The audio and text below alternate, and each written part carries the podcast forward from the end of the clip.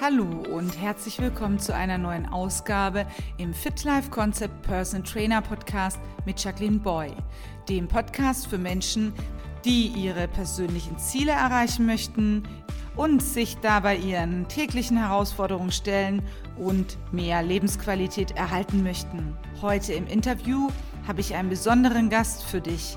Ich spreche mit der Psychologin und Ärztin und vor allem der Grand Dame im systemischen Familienstellen mit Ilse Kutschera aus München. Im Interview erfahrt ihr, wie sie zu der fantastischen Methode des Familienstellens gekommen ist, warum sie diese vor allen Dingen vorzieht, gerade bei Erkrankungen, die unklar sind, aber auch bei familiären Verstrickungen, bei immer wiederkehrenden Problemen und für Menschen, die sich auf den Weg machen möchten. Vor allem begeistert mich im Interview, wie Ilse über ihre Erfahrungen beim Bergsteigen und beim Skisport spricht. Sie zitiert nicht nur Schiller, sondern erzählt mitten aus dem Leben und möchte arbeiten, bis sie dement oder tot ist. Ich wünsche dir nun viel Spaß und Freude mit diesem Interview.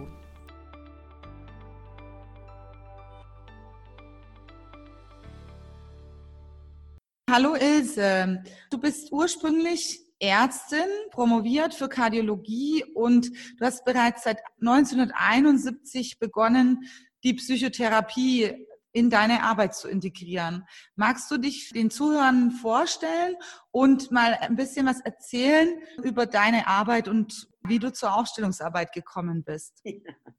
Das ist ein langer Weg. Ich bin Ärztin und bin immer noch Ärztin. Ich fühle mich auch als Ärztin. Das heißt, ich bin da für Menschen, die Hilfe brauchen, körperlicher oder seelischer Natur. Und da ich zutiefst davon überzeugt bin, dass Körper und Seele zusammengehören, wir die nicht getrennt betrachten können, habe ich mich relativ früh, auch aus eigener Problematik heraus, mit Psychotherapie begonnen zu beschäftigen. Und da fällt mir auch eine eine Patientin ein, die mich damals sehr beeindruckt hat, die einen Herzklappenfehler hatte. Ich habe da gearbeitet in der kardiologischen Ambulanz, also in der Herzambulanz. Das war eine Frau, die einen Herzklappenfehler hatte, der sehr gut operiert wurde. Und zu diesem Herzklappenfehler gehört, dass man in der Nacht keine Luft mehr bekommt. Wie sie operiert war, wunderbar operiert, hat sie trotzdem in der Nacht keine Luft mehr bekommen, obwohl das rein organisch, medizinisch nicht erklärbar war. Und da habe ich wirklich angefangen nachzudenken, habe gesagt, ja, wieso hat diese Frau jede Nacht Atemnot, obwohl es eigentlich gar nicht sein könnte, medizinisch gesehen. Das war ein Schlüsselerlebnis für mich. Ich dachte, da muss es andere Gründe geben als das rein organische, warum sie in der Nacht keine Luft mehr bekommt. Und dann habe ich wirklich angefangen, mich mit der Psychotherapie, mit der Psychologie und der Psychotherapie genauer auseinanderzusetzen. Habe dann selber eine Lehranalyse, nennt man das, gemacht, eine Psychoanalyse, wo man, ja, wo das eigene, die eigenen Themen natürlich wichtig sind, aber man auch lernt, was das für andere bedeutet, ja, die Seele und psychische Zusammenhänge. Und dann hast du gemerkt, da gibt es einen Zusammenhang. Und ich weiß von dir, ich war ja bei dir auch schon selber im Seminar, dass mhm. du den Bert Hellinger äh, persönlich gekannt hast und auch sehr intensiv mit ihm zusammengearbeitet hast. Wie seid ihr dann zusammengekommen, dass du den Bernd Hellinger kennengelernt hast und dann diese Arbeit äh, kennengelernt hast? War das dann auch aufgrund deiner eigenen Thematiken? Kann man fast so sagen. Ich war bei einem Analytiker und dieser Analytiker hat mir Bert Hellinger empfohlen. Und deswegen bin ich dann zu Bert Hellinger gegangen. Und Bert Hellinger hat ja, das war schon 1975, ja. Und Bert Hellinger hat ja, bevor er angefangen hat, Familienaufstellungen zu machen, hat er auch viele andere Methoden kennengelernt und auch angewendet. Ganz wesentlich für ihn war die Transaktionsanalyse. Das ist eine Methode der sogenannten humanistischen Psychologie, die in den ja, 70er, 80er, 90er Jahren auch sehr verbreitet war, auch immer noch sehr verbreitet ist. Die Gestalttherapie gehört dazu. Und er hat dann langsam für sich diese Aufstellung, diese Technik des Aufstellens entwickelt. Er hat das auch gelernt bei einer Hamburgerin, der Namen ich aber nicht mehr weiß, und hat das dann aber mit, seinen, mit seinem Wissen und mit seiner Experimentierfreudigkeit, muss ich wirklich sagen, ausprobiert und weiterentwickelt. Ich weiß von meiner Arbeit aus der Praxis, dass viele Menschen das Thema mit der Familienaufstellung und der systemischen Aufstellungsarbeit kennen. Es ist allerdings so, dass auch meine Erfahrung ist, dass viele Leute trotzdem sagen, das wirkt bei mir nicht oder ich war da mal und es hat mir überhaupt nicht gefallen oder auch, also Negativerfahrungen habe ich sehr oft erlebt, aber auch, ähm, ja, habe ich mal gehört, was ist es denn? Wie erklärst du den Menschen, die noch nie in Berührung gekommen sind mit der systemischen Aufstellungsarbeit, die du ja seit Jahrzehnten betreibst, was das genau ist? Hm. Ich habe darüber nachgedacht, das ist sehr schwierig es zu erklären. Also ich erkläre es in meinem Buch auch, dass man, also rein technisch, dass ich ein Thema mit einem Klienten, der zu mir kommt, versuche zu klären, was ist ein Thema, was ist ein Wunsch, was ist ein Ziel. Und dann werden Personen entscheiden wir gemeinsam, welche Personen bei dem Thema eine Rolle spielen. Und dann werden für diese Personen, die wir gemeinsam festlegen, Stellvertreter gewählt. Das heißt Menschen aus einer Gruppe, die von dem Klienten erstmal nichts oder ganz wenig wissen. Und diese Stellvertreter werden ausgewählt und dann in eine Beziehung zueinander gestellt, wirklich hingestellt. Und das Erstaunliche ist, dass das Phänomen, das man bisher nicht erklären kann, dass diese Stellvertreter so fühlen, als ob sie die Personen wären, für die sie ausgewählt wären. Also wenn ich eine Person für meine Mutter auswähle, dann fühlt die so, als ob sie meine Mutter wäre, obwohl sie meine Mutter nicht kennt und von meiner Mutter gar nichts weiß. Und das ist ein Phänomen, man hat versucht, Erklärungen dafür zu finden. Es gibt aber keine echten Erklärungen. Man weiß nicht, warum das so funktioniert. Es funktioniert so, es ist millionenfach bewiesen auf der ganzen Erde, dass es so funktioniert. Und das ist das Wesentliche dieser ganzen Methode. Wenn ich das Leuten erkläre, sagen sie ganz oft, das kann ich mir nicht vorstellen. Dann sage ich, natürlich kannst du dir das nicht vorstellen. Du kannst dir auch nicht vorstellen, im Meer zu schwimmen, wenn du es nie gemacht hast. Oder im Pulverschnee einen Skihang runterzufahren, wenn du es nie gemacht hast. Du musst es erleben. Du musst dir erlauben, dich darauf einzulassen, das einmal zu erleben. Ja, da hast du ein Stichwort gesagt, weil äh, du bist, du kommst ja aus dem Skisport und die Zuhörer können dich ja nicht sehen, aber ich habe in einem Interview von dir, und das war erst kürzlich gehört, Du fährst ja Ski, ne? Also fährst du ja. immer noch Ski? Bis ja, ja, und wie? Respekt. Ich kann es einfach sehr gut und ich habe es in, meiner Jugend sehr gut gelernt und ich merke, es bleibt. Die, die Fähigkeit zur Bewegung, wenn du nicht gelähmt wirst oder nicht zu schwach wirst, dann bleibt das einfach. Und so wie diese, so wie diese Bewegung positiv in deinem Gehirn einge, ja, verschlüsselt ist, so kann man auch sagen, sind auch alle die Erlebnisse, die du hattest in deinem Leben. Sie sind auch im Gehirn da, irgendwo. Wir wissen nicht genau wo. Das Gedächtnis ist ja auch ein, ein absolutes Rätsel, auch für alle Neurophysiologen. Ja? Diese Erlebnisse sind da. Das, was du gelernt hast, so wie ich das Skifahren, ist da, das ganze Leben. Es kann dich fördern und es kann dich behindern. Und das, was dich behindert, versuchen wir in der Psychotherapie rauszukriegen und auch umzulernen. Und das ist möglich. Aber vor dem Umlernen steht die Erkenntnis. Du musst es zuerst erkennen.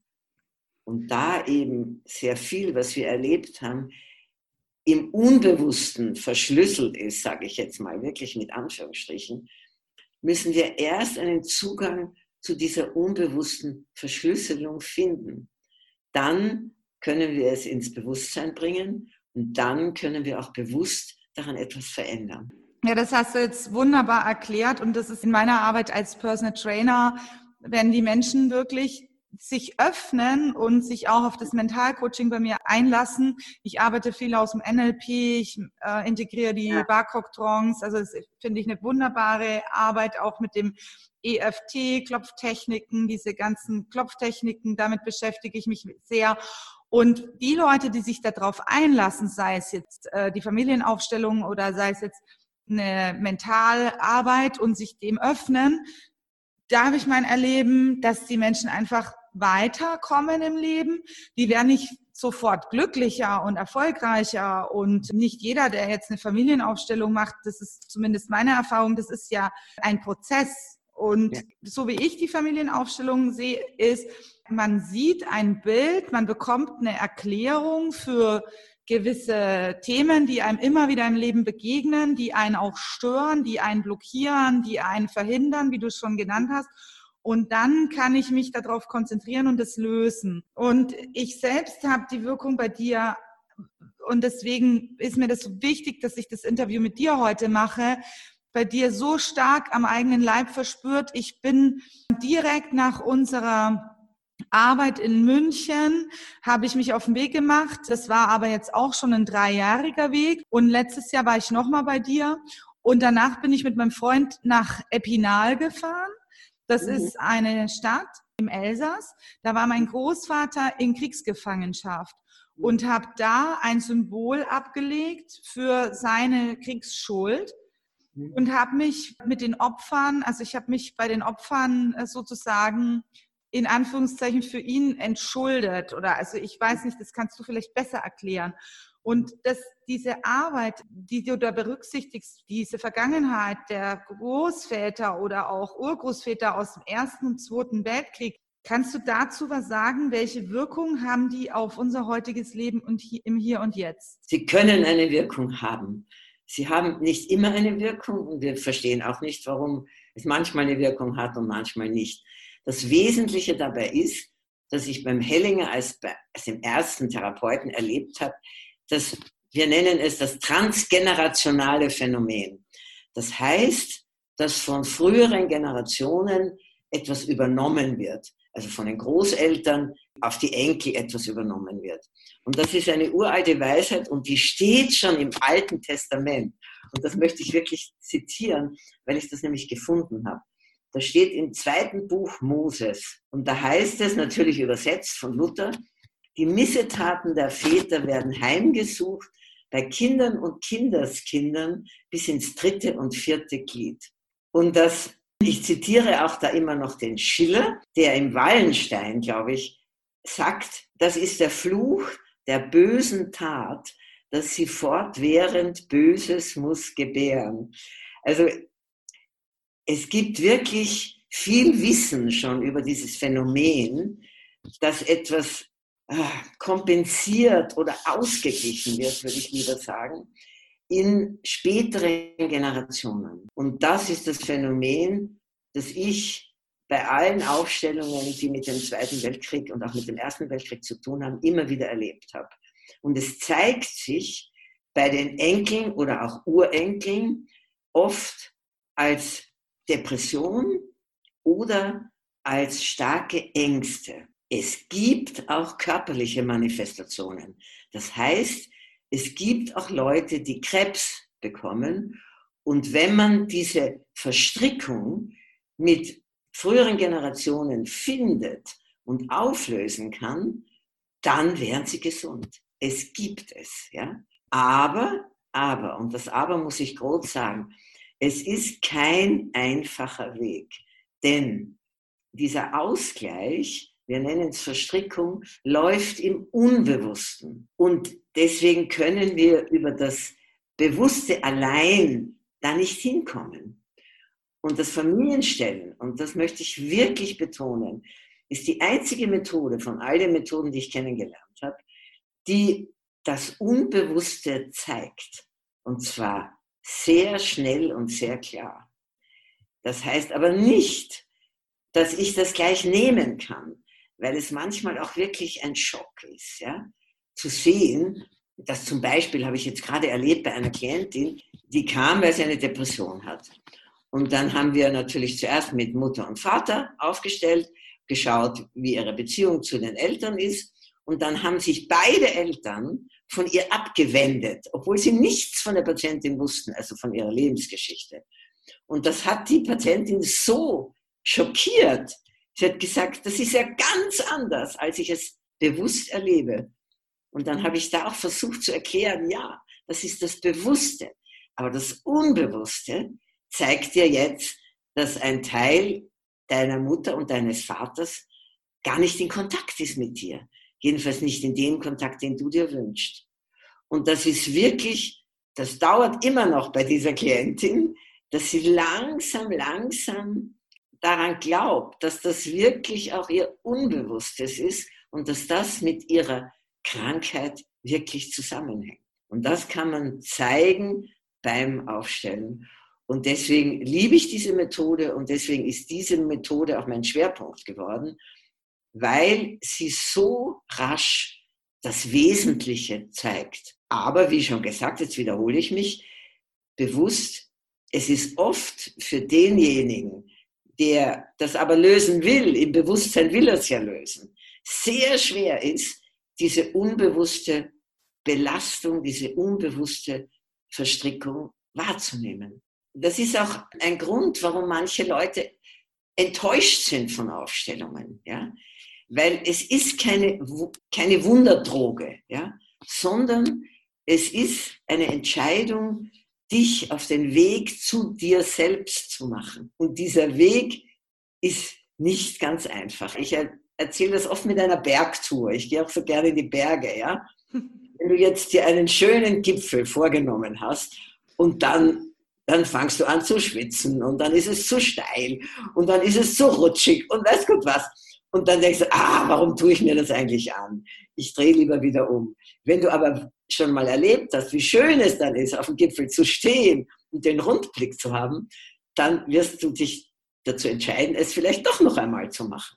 Da bin ich ganz bei dir, weil ich vergleiche das Leben auch irgendwie mit einem Berg und ich habe ganz viele Situationen in meinem Leben, dass ich ja Herausforderungen habe und ich bin auf den Kilimanjaro gestiegen und es war das härteste, was ich in meinem ganzen Leben gemacht habe. Also ich mache auch Langdistanz-Triathlon, aber der Kilimanjaro, der ist ja bekanntlich der höchste Berg von Afrika und die ersten zwei, drei Tage, die sind wirklich entspannt, aber ich habe noch nie diese Erfahrung mit der Höhe gemacht und mit dieser Aussetzung dieses Sauerstoffdefizits, was man da oben erlebt. Und ich habe mich auf dem Weg dorthin, ich habe Menschen gesehen, die haben sich im Schnee geschmissen und haben geschrien und wollten nicht mehr weiterlaufen.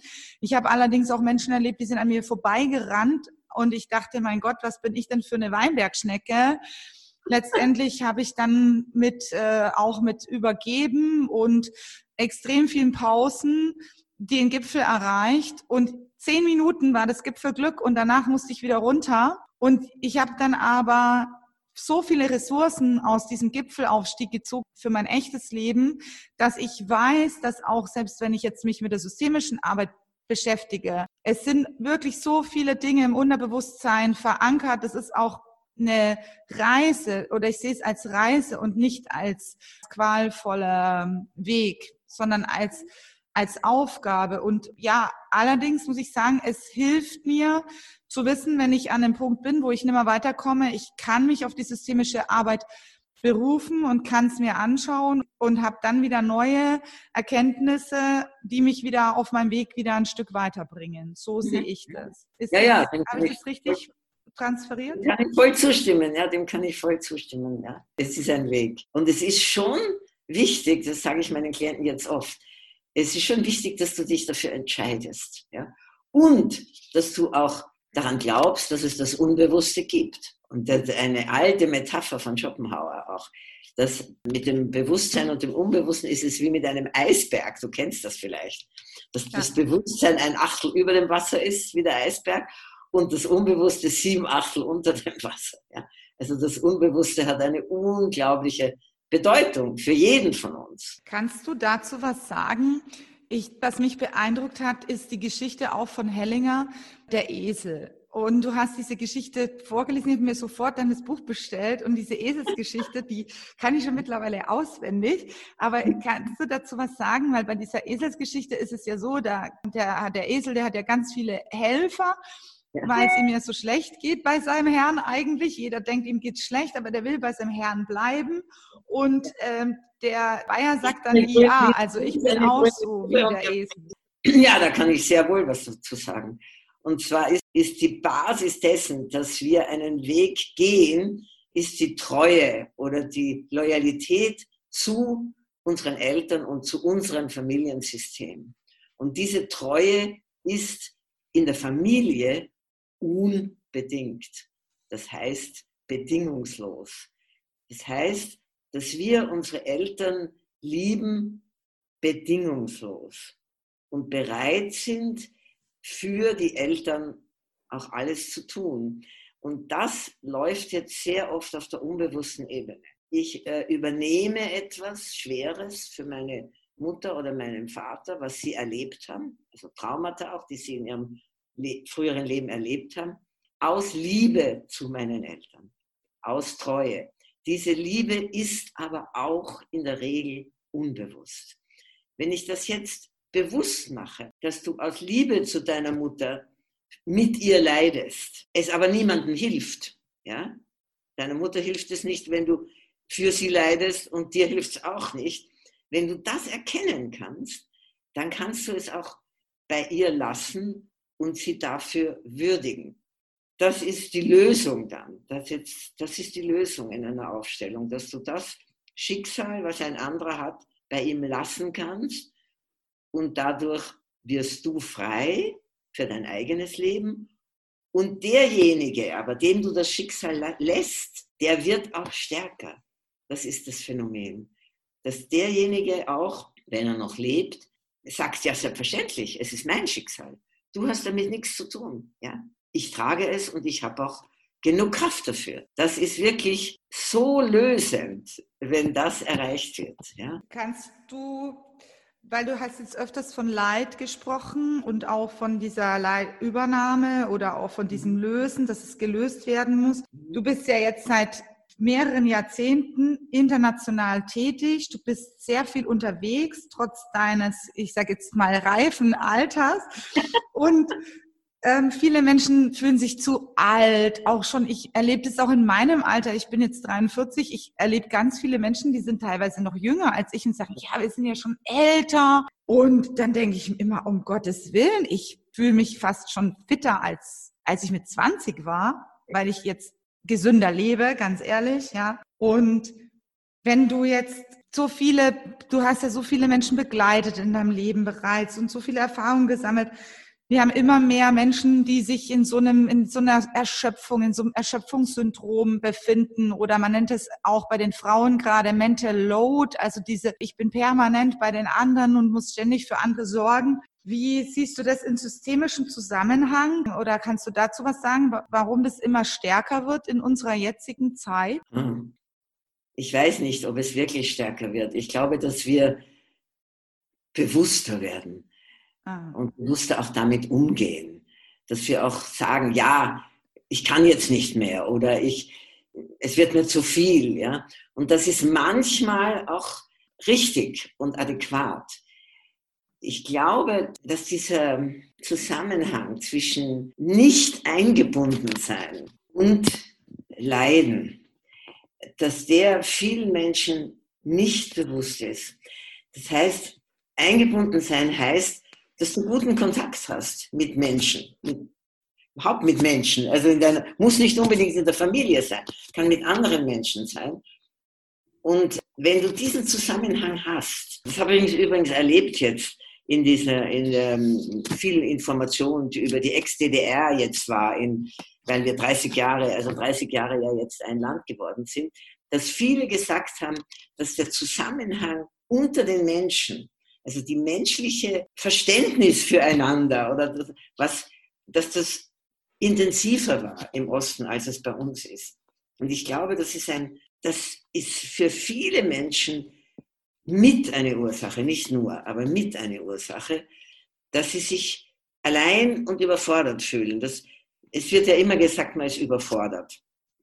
Da möchte ich noch was dazu sagen. Ich glaube oft, dass Menschen eigentlich nicht über, sondern unterfordert sind. Und zwar unterfordert in dem, was sie wirklich lieben, also was sie wirklich gerne machen.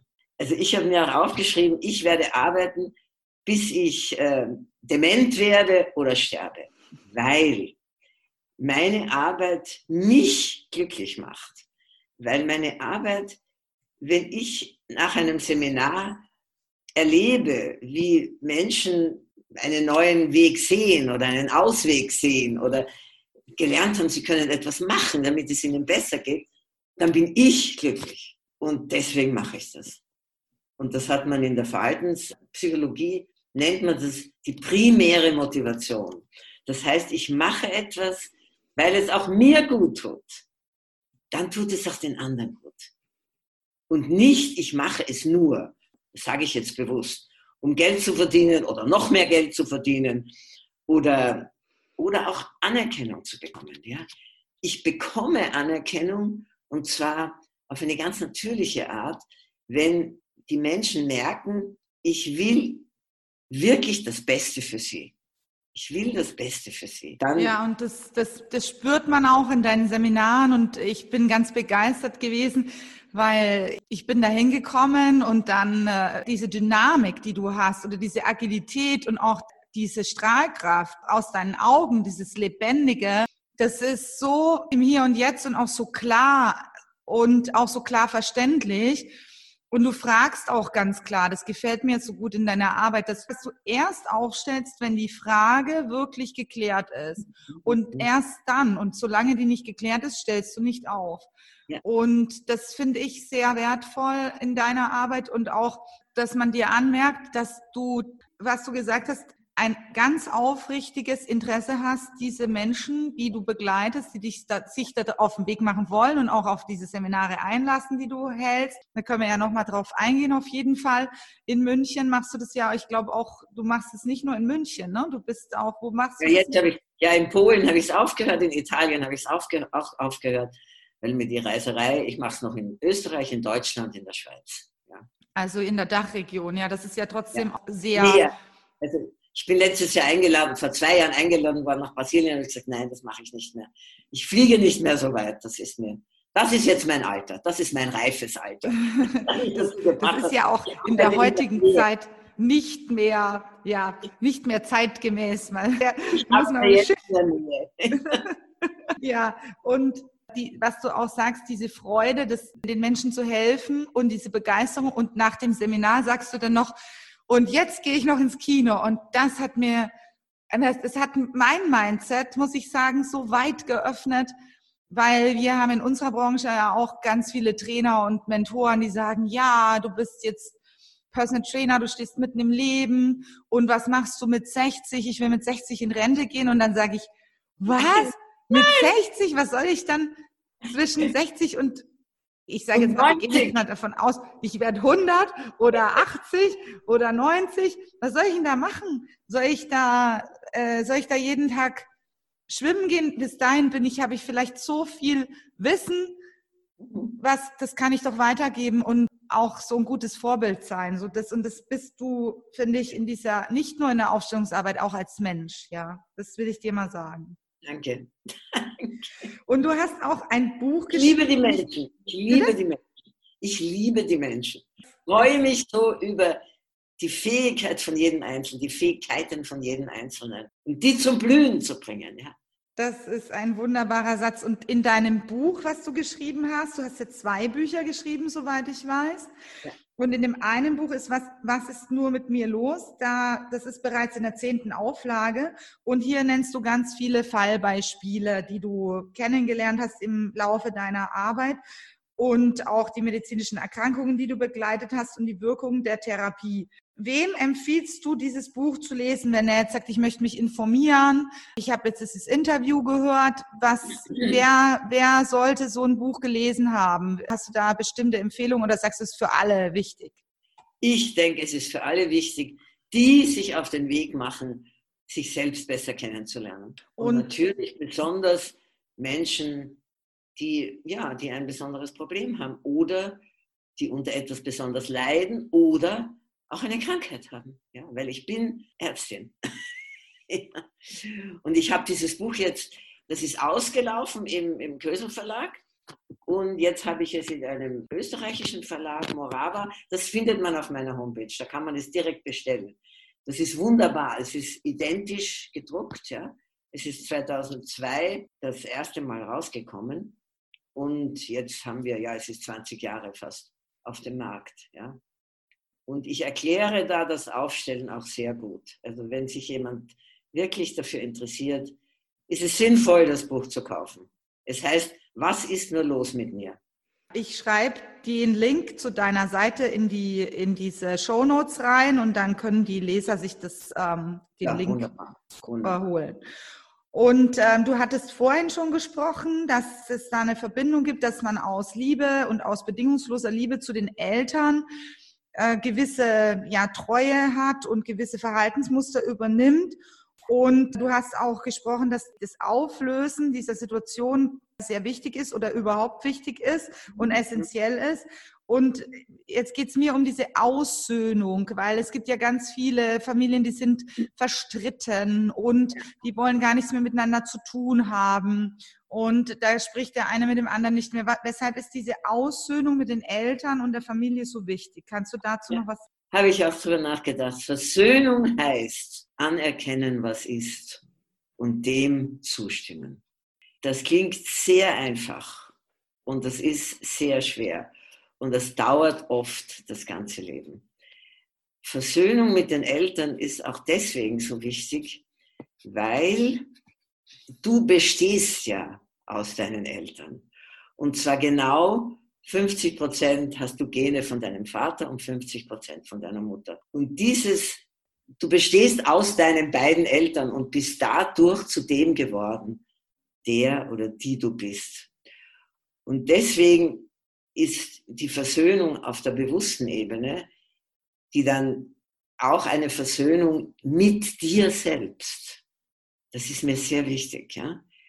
weil, ich wiederhole es jetzt auch, weil du aus beiden Eltern bestehst, rein genetisch. Jetzt komme ich aber nochmal zurück zu dem Satz, den ich gesagt habe, Versöhnung heißt anerkennen, was ist und dem zustimmen. Das ist deswegen so schwierig, weil wir Menschen oft unseren Eltern gegenüber ein Defizit erleben. So, was du mir gegeben hast, war nicht das Richtige, liebe Mutter oder lieber Vater, ja? Du hast mich bestraft, wo es, wo es nicht in Ordnung war, wo ich gar nichts Schlimmes getan hatte. Du warst ungerecht zu mir, du warst lieblos zu mir. Und deswegen ist da ich sage es jetzt wirklich in Anführungsstrichen, erleben wir, da ist eine Rechnung offen. Und das macht uns unglücklich, weil alle Eltern das gegeben haben, was sie geben konnten. Und ich auch davon überzeugt bin, bis auf wenige Ausnahmen glaube ich, dass alle Eltern in ihrem Bewusstsein auch das Beste für ihre Kinder wollen und es eben nicht anders konnten. Ja? Und das wirklich anzuerkennen, das, ich weiß das auch aus meinem eigenen Leben, das ist das Schwerste. Und wenn du dann wirklich sagen kannst, danke für mein Leben, nur durch euch beide lebe ich überhaupt, ja? Danke für mein Leben.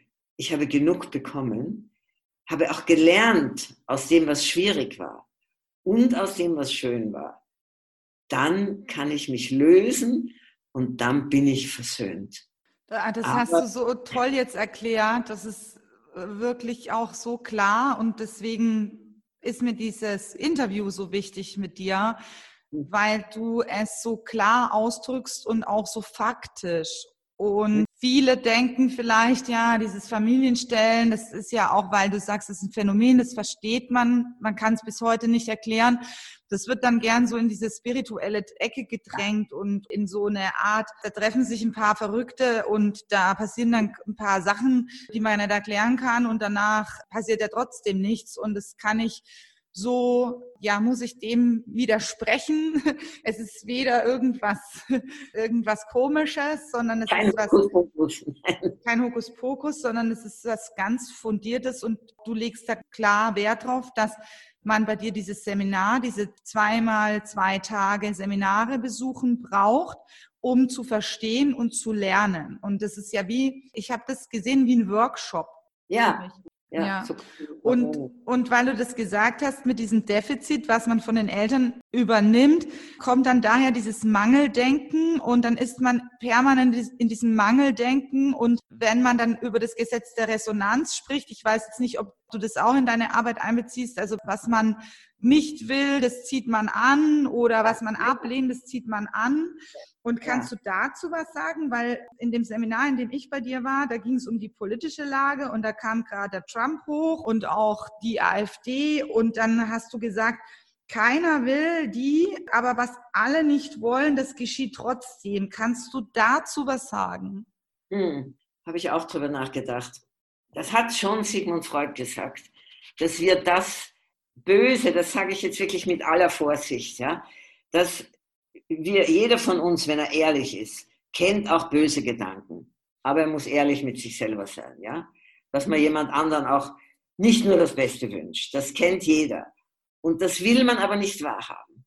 Und deswegen wird das auf andere projiziert. Und das ist ja in einem entsetzlichen Ausmaß passiert mit den Juden, was wieder passiert, ja, oder mit den Ausländern. Die anderen sind die Bösen. Das hat übrigens auch der Sartre gesagt in einem ganz berühmten Theaterstück. Die anderen sind die Bösen. Und das ist eben leider auch in der Regel unbewusst. Das macht man unbewusst. Also das, es wird durch das Unbewusste gesteuert. Es kommt dann schon im Bewusstsein raus, dass man sagt, die, was ich jetzt gehört habe von einem evangelischen Pfarrer, die Flüchtlinge sollen doch im Mittelmeer ertrinken. Ja? Das kommt dann bewusst schon raus. Man sagt das bewusst aber gesteuert wird es von dem Unbewussten. Und deswegen ist es auch da so wichtig, dass du dich, dass du da auch deine Schattenseiten kennenlernst. Das hat zum Beispiel auch der C.G. Jung gesagt, ein ganz berühmter Analytiker, ja, ein Schweizer, dass wir auch unsere Schattenseiten kennenlernen. Ja. Das hat jetzt direkt mit dem Familienstellen direkt nicht, es hat nicht direkt was damit zu tun, aber es spielt auch eine Rolle. Ja. Ja, wenn das man jetzt zum Beispiel solche Gedanken hätte, dass man plötzlich in sich merkt, ich bin ausländerfeindlich oder ich bin Fremden gegenüber kritisch, ja. Böse. Äh, oder ich, oder ich sehen, wenn ein Schwarzer einsteigt und sich in die U-Bahn. Ich habe das an mir selber erlebt, ja. Ich bin doch so tolerant, ja. Da kommt ein schwarzer, fescher Mann rein, ich setze mich woanders hin, ja. Aber das muss man auch mal erkennen, überhaupt erst, dass man so ist. Da habe ich eine lustige Geschichte dazu, zu einem schwarzen Mann. Und ja. zwar, ich habe, ähm, ich bin 2013, habe ich ein Studio eröffnet in Fürth mhm. und habe, weißt du, wenn du so rumgeschaftelst, dann bist du so in deinem Tunnel drin, auch ein bisschen gestresst, Zeitdruck und so, was man dann halt so hat. Und dann habe ich da, da meine Sachen abgestellt. Und auf einmal kam ein riesengroßer, zwei Meter Mann auf mich zu, kohlrabenschwarz. Und der hatte Hände so groß wie meine Laptop-Bildschirmfläche. Und ich dachte mir, um Gottes Willen, was, also erst war ich, erst war das, war das mir egal, aber plötzlich war klar, er will was von mir. Und er stand direkt vor mir und gerade so die Südländer oder auch ähm, ja, in, äh, Menschen aus anderen Kulturen, die sind nicht so mit dem Abstand. Die arbeiten auch mit Händen und Füßen und vor allem, wenn sie nicht unsere Sprache sprechen. Und dann gestikulierte er so, dass er jetzt bei mir rein will in, in diesem Raum. Und es war, man muss dazu wissen, es war früher ein Sportladen. Also da kann, konnte man Schuhe kaufen und Sportbekleidung. Und dann habe ich den ganz böse, habe ich zu dem gesagt, now it's closed. Und äh, habe dem dann abgewiesen und gesagt, er soll in einer Stunde wiederkommen. Aber richtig nicht freundlich, was ich von mir ja eigentlich nicht kenne. Und dann habe ich sozusagen, ich habe dann in Ruhe alles gemacht und auf einmal tatsächlich nach direkt einer Stunde kam der wieder. Und dann kam er bei mir rein in den Laden. Und dann sage ich, und dann in dem, in dem Moment war ich auch wieder ein bisschen beruhigter und dann war ich auch freundlich und dann habe ich gesagt, was er braucht und dann wollte er natürlich einkaufen. Aber er Ich habe ihm dann erklärt, was passiert ist, dass, dass es gewechselt hat, dass es kein Store mehr ist. Und dann sind wir ins Gespräch gekommen und weißt du, das war der Torhüter von Kräuter Fürth. und so, wir haben dann rausgefunden, dass er Profisportler ist und als Torhüter musst du so groß sein und er, es ist bis jetzt eine sehr gute Freundschaft entstanden und ich konnte ihm auch helfen, tatsächlich, weil mhm. er hat, hatte zu dem Zeitpunkt Probleme, Beschwerden und ich habe ihm dann, habe ihm dann helfen können mit seinen Beschwerden und er war sehr dankbar und so war die positive Geschichte, ja. Sehr schöne Geschichte, ja, sehr schöne Geschichte.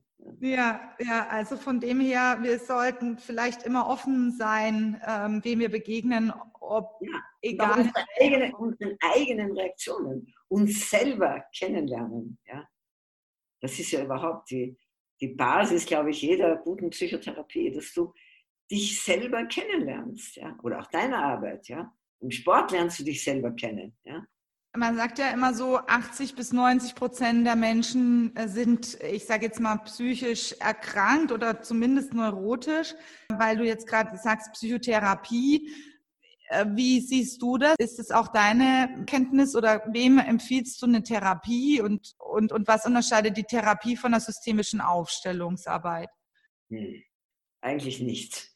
Also die Aufstellungsarbeit ist der schnellste Weg zum Unbewussten. Das ist meine Erfahrung. Alle anderen Methoden, alle anderen Psychotherapiemethoden versuchen dasselbe, also versuchen einen Zugang zum Unbewussten zu finden. Das, Im Aufstellen ist es am schnellsten, klarsten sichtbar. Deswegen bin ich auch von dieser Methode so überzeugt. Ich empfehle es jedem, der ein Problem hat, wo er das Gefühl hat, ich stehe an, ich komme allein nicht weiter. Ja? Ganz egal, körperlicher, psychischer, beruflicher Natur. Ich habe eine gute Freundin, die auch zu mir gesagt hat, schade, dass die Psychotherapie nur Kranken verschrieben wird. Sie ist so gut, sie sollte für jeden offen sein. Deswegen kann ich das nur sagen, was ich gerade gesagt habe. Das soll jeder machen, der das Gefühl hat, jetzt brauche ich Hilfe und sich auch Hilfe holen. Ja? erlebe ich, dass Frauen eher bereit sind, sich Hilfe zu holen als Männer. Männer haben dreimal die, die falsche Freundin sich gewählt und kommen aber dann trotzdem nicht auf die Idee, sich zu fragen, wieso ist das denn so? Nicht, weil die Frauen alle falsch sind, sondern weil ich vielleicht mir was Falsches suche oder etwas suche, was, was mich nicht glücklich macht. Ja. Da müsste man ja noch ein Thema aufmachen, Ilse. ja, genau. Und ich glaube nicht, dass alle, also das beschreibe ich auch in meinem Buch sehr gut. Ich, ich glaube, dass das Leben, jedes Leben, auch Probleme hat und auch schwierige Zeiten hat und auch Erlebnisse hat, mit denen, die nicht lustig sind, also die vielleicht auch schwer sind, die uns aber reifer machen, die uns voller machen, die uns verständnisvoller machen, die uns gut tun. Ja? Und es ist, da komme ich wieder zurück auf den C.G. Jung, auf diesen Analytiker, dass auch die, das weiß auch jeder, der schon ein, eine Zeit von Leben hinter sich hat, dass auch die Schwierigkeiten und die Probleme dich weitergebracht haben, dein Leben erfüllter gemacht haben. Und deswegen glaube ich, ist eine gute Psychotherapie oder eine gute Beratung, was ja die Menschen eher nehmen können, ja, weil Psychotherapie immer so mit psychischer Krankheit verbunden wird, was ein Blödsinn ist, meiner Meinung nach, dass man das auch, auch zu Hilfe nimmt. Ja. Wie ich zum Doktor gehe, wenn ich Kopfweh habe. Ja. Das wünsche ich mir so. Das habe ich auch in meinem Buch zum Schluss geschrieben, dass mehr Menschen sich trauen, sich Hilfe zu holen, wenn sie Hilfe brauchen. Und da muss ich das wirklich wiederholen, weil viele, weil ich viele Männer erlebt habe, die so, es gehört zu ihrer Identität, ein Mann schafft das allein, er braucht keine Hilfe. Ja? Und das stimmt nicht, weil jeder ein Mensch ist, auch jeder Mann ist ein Mensch. Das klingt jetzt blöd, aber es ist natürlich, ja, natürlich. Ja, das erlebe ich im Personal Training. Die Frauen kommen zu mir zwischen 35, sehr ich sage immer, sehr Frauen in, in, in, in herausfordernden Berufen so mhm. fangen an mit 35 Teams zu führen oder mhm. Herausforderungen zu haben. Die kommen dann zu mir zum Sport und das geht dann weiter, sage ich mal, 35, 40, 50. Mhm. Männer kommen eher erst Später. Mitte oder Ende 40 in der Regel. Wobei ich auch Ausnahmen habe. Ich habe einen Kunden und der betreue ich die ganze Familie. Die kommen schon seit 2013 zu mir und das, er ist mit seinem 40. Geburtstag zu mir gekommen. Der mhm. macht aber ganz viel auch Coaching und äh, schaut, ist selbst reflektiert. Also es gibt sehr wohl Männer, die sich darauf einladen und dann auch wunderbar in die Selbstreflexion gehen und sich dann auch einlassen können. Das finde ich toll. Ja, ja, das glaube ich ist auch noch ein Generationenthema. Ja? Also in meiner Generation gab es das, glaube ich, noch überhaupt nicht. ja. Aber das ist schon, die, die jüngeren Generationen werden schon offen. Das erlebe ich auch. Ja. Das, ich kann mir das nur so erklären, weil in deiner Generation oder auch in der Generation meiner Großeltern oder Eltern ist es schon auch so gewesen, dass man halt so dieses ja, wenn mal in der Wohnung irgendwie ein Rohr dicht war, hat man es selber ähm, abgedichtet. Man hat selber gemalt, man hat seine Umzüge selber gemacht. Heutzutage holst du dir für sehr viele Dinge einen Experten. Und ähm, wie beim Sport, das ist ja auch eine Wissenschaft für sich. Und so ist ja auch die Therapie oder die Psychotherapie oder die Psyche an sich und die Seele auch ein ganz eigenes Feld. Und für alles gibt es Experten. Und ja, da kann ich ja nur sagen, wer, äh, kannst du dazu noch zu den Abläufen, zu, deinem, zu deinen systemischen Workshops oder Seminaren, die du hältst aktuell, Kannst du da noch was sagen, wie das abläuft? Also wenn ich jetzt sage, wow, ich möchte, ich habe ein Thema, ich äh, bin begeistert jetzt von dem Interview, ich möchte was mir anschauen, ein Thema, was mich begleitet. Wie läuft es bei dir ab? Du meldest dich an und kannst auch ohne Vorgespräch kommen. Aber ich biete immer Vorgespräche an, wenn du mich persönlich kennenlernen willst, dann komm zu einem Vorgespräch. Und dann bei den Seminaren, aber es kann auch jeder so ins Seminar kommen, weil ich jedes Seminar beginne mit einer, mit einer Selbstwahrnehmungstrance, nennt man das, also eine Entspannung, wo du zu dir geführt wirst und wo du dann für dich entscheiden kannst, welche Themen oder was du ansprechen willst. Und dann bin ich auch in der Regel sehr vorsichtig, wenn jemand Angst hat, dass in der Öffentlichkeit, obwohl jetzt habe ich ja mit Corona habe ich ja nur noch Gruppen mit höchstens neun Leuten. Früher habe ich größere Gruppen gehabt, werde ich vielleicht auch wieder haben, wenn Corona vorbei ist. Aber ich bin da sehr, sehr vorsichtig, dass jeder nur das wirklich sagt, auch in der Runde, was er sagen möchte. Und das bereite ich eben vor mit, mit, gezielter, mit gezielter Entspannungstechnik, wo du wirklich dann ohne zu reden, also nur mit dir selber, zu dem kommst, was du da bearbeiten möchtest. Und dann wird, kommt jeder Einzelne dran und jeder Einzelne, jeden Einzelnen frage ich dann genau, was willst du wirklich? Was ist dein Thema oder dein Symptom? Was ist dein Ziel und welche Frage hast du? Das ist eigentlich ein ganz einfaches Schema, ja. Was aber nicht so einfach ist rauszukriegen sehr oft, ja. Weil viele Menschen auch von etwas weg wollen, aber nicht wissen, wohin sie wirklich wollen. Ja, und es ist vor allem sehr wirksam und nachhaltig. So erlebe ich das. Und es wenn ist. Du dich dafür öffnest, ja, wenn du dich dafür öffnest, dann ist es sehr wirksam und nachhaltig. Ja, ja und es ist auch, es ist wirksam, nachhaltig und was es auch ist, es ist so für mich, also ich kann nur für mich sprechen, wie, wie beruhigend. Ich sehe jetzt klarer und es beruhigt mich schon. Auch wenn ich vielleicht mein Problem nicht von heute auf morgen gelöst bekomme, weil da ja auch noch funktionelle Themen zu klären sind vielleicht oder ich muss organisatorisch einiges machen. Aber ich bin auf dem Weg und ich kann mich, wenn ich mich darauf einlasse, kann mich dann immer wieder darauf berufen. Ähm, mhm. Kann ich auch mit, also wenn ich jetzt zum Beispiel, weil ich erlebe das immer wieder, dass ich Kunden habe oder auch Menschen treffe, wo ich sage, dem würde ich das gerne empfehlen. Kann man da auch bei dir als Paar hinkommen und ein Paarthema aufstellen oder nur als Single, also als Einzelthema? Nein, nein, man kann selbstverständlich als Paar kommen. Mhm. Das kläre ich aber vorher immer genau ab. Also sehr gut ist, wenn ein Paar kommt, wenn beide die Partnerschaft halten wollen. Ja? Also manchmal ist es so, dass einer die Partnerschaft noch will, der andere sich aber innerlich fast schon verabschiedet hat und sagt, na gut, deinetwegen gehe ich da halt noch mal mit hin. Ja? Mhm. Aber das wird dann auch in der Regel relativ rasch klar. Ja? Aber wenn, wenn beide wirklich aus der Beziehung noch etwas machen wollen, dann ist es wunderbar, wenn sie zusammenkommen. Ja, weil, das ist sehr schön. Wenn du dann lernen kannst, den anderen besser zu verstehen, eben klarer zu sehen, ja, was du auch gesagt hast, ja, dass du durch diese Methode klarer die Zusammenhänge erkennen kannst. Und das allein ist oft schon ganz viel.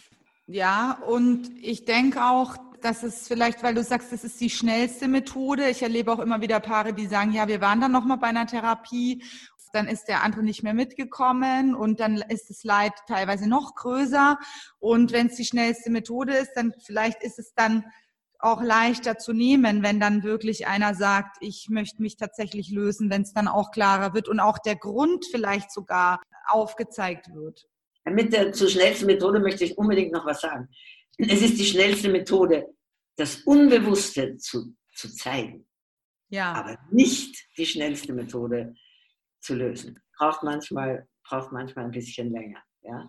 ja. Aber das, das Aufdecken und das Zeigen der Dynamik, ja, das ist, da möchte ich noch eine kleine Geschichte erzählen, die wirklich wunderbar ist. Eine Frau mit äh, alleinerziehend mit einem Sohn, mit dem Vater des Sohnes ganz große Probleme. Ja? Angst vor dem und dem auch unterstellt, dass er, dass er schlimme Sachen macht und so weiter, sage ich jetzt, weil sie wirklich nach dem ersten Wochenende, äh, nach diesen beiden Seminaren erkannt hat, dass sie diesen Ex-Partner verwechselt mit ihrem Großvater. Und sie hat das aufgenommen als Fakt, ja. Und die Beziehung zu ihrem Ex-Mann hat sich vollkommen verändert. Also sie hat dem gar nichts erzählt davon sondern ihre, Bezie ihre Einstellung zu ihm hat sich verändert und damit auch seine Haltung zu ihr. Und jetzt kümmern sie sich gemeinsam um den Sohn und der Sohn geht jetzt freudig und mit Vertrauen zu seinem Vater an den Wochenenden. Also das ist wirklich ein Beispiel, was wunderbar ist. Ja? Es geht leider nicht immer so schnell, aber manchmal geht es auch schnell. Das ist ein schöner Satz von dir und ich danke dir wirklich, dass du dir die Zeit genommen hast, dieses Thema der systemischen Familienaufstellung so schön zu beleuchten und zu erklären. Und wenn man jetzt sagt, du machst es ja noch ein paar Jahre, zumindest hast du das vor. Ähm, was sind so die nächsten deiner Ziele oder Wünsche für die nächsten drei bis fünf Jahre für dich persönlich? Wenn du sagst, du machst deine Aufstellungsarbeit weiter, natürlich hast du noch persönlich für dich Ziele oder Wünsche, die du dir erfüllen möchtest oder auch beruflicher Natur, wo du sagst, möchtest du noch ein Buch schreiben oder was hast du vor für dich? Ich möchte diese Arbeit weitermachen, bis ich sterbe. Das ist das eine. Und persönlich bin ich immer noch dran, mit all dem zu versöhnen, was ist. Das ist ein sehr schönes Schlusswort und ich bedanke mich bei dir für deine Zeit und wünsche dir viel Versöhnung, Versöhnungsmomente und äh, vor allem viele tolle Seminarteilnehmer. Vielen Dank. Dasselbe wünsche ich dir und bleib so lebendig und gesund und offen immer wieder für Neues. Dankeschön. Alles, alles Liebe dir. Ja? Dankeschön.